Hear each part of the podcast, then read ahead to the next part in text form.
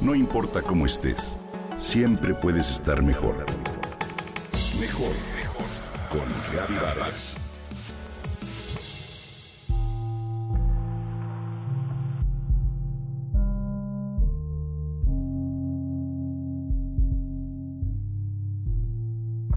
Seguro has escuchado la palabrita.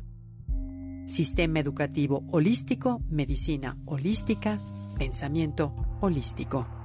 Pero, ¿qué es holístico? Es una tendencia que permite entender las cosas desde el punto de vista de las múltiples interacciones que la caracterizan, es decir, una actitud que integra y se orienta hacia comprender de manera contextual de los procesos de las personas. El pensamiento holístico percibe las cosas en su conjunto, contempla el todo en primera instancia y luego puede analizar detalles o partes del todo. La programación neurolingüística plantea que nuestros pensamientos se componen por detalles que se clasifican en visuales, auditivos y kinestésicos. Los visuales, por supuesto, conforman lo que vemos y la manera en que lo vemos. Los auditivos lo que escuchamos y cómo lo hacemos, y los kinestésicos son aquellos que podríamos sentir a través del olfato, tacto, gusto y sentimiento. Tus pensamientos están entonces repletos de imágenes, sonidos y sensaciones. Son la propiedad más importante. A través de ellos actúas, decides y reaccionas. Cuando percibes algo, por ejemplo, como una flor, la visualizas, la sientes, la hueles y te vienen a la mente referencias que se relacionan con la experiencia. Eso hace a un pensamiento holístico. Ahora bien, la programación neurolingüística señala que todos nuestros pensamientos son holísticos, sean positivos o negativos. Todos ellos son ricos en contenido y detalles e incluso desencadenan emociones ligadas al recuerdo tienes un pensamiento positivo, puedes llegar a vivirlo como real, a sentirlo, a experimentarlo.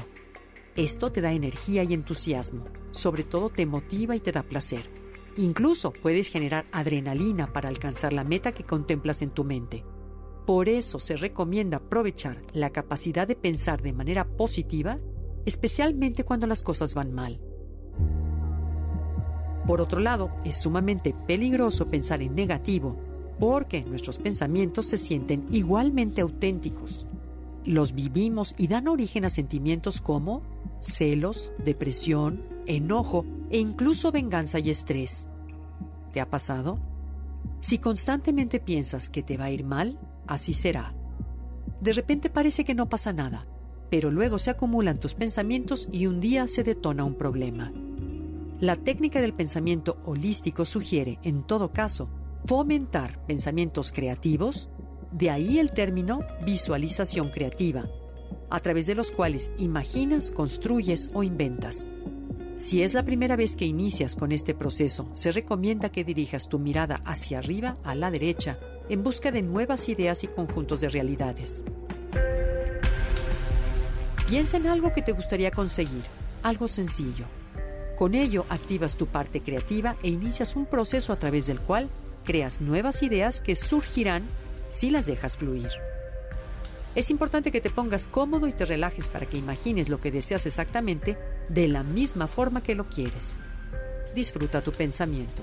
Si estás en problemas, por ejemplo, inténtalo. Inicia con pensamientos creativos en lugar de sumarte a todos aquellos que te llevan a sentimientos nocivos. Recuerda que eres tú quien decide dónde quieres estar, con tus pensamientos positivos con los negativos o a través de crear e imaginar. Recuerda que la felicidad está a un pensamiento de distancia.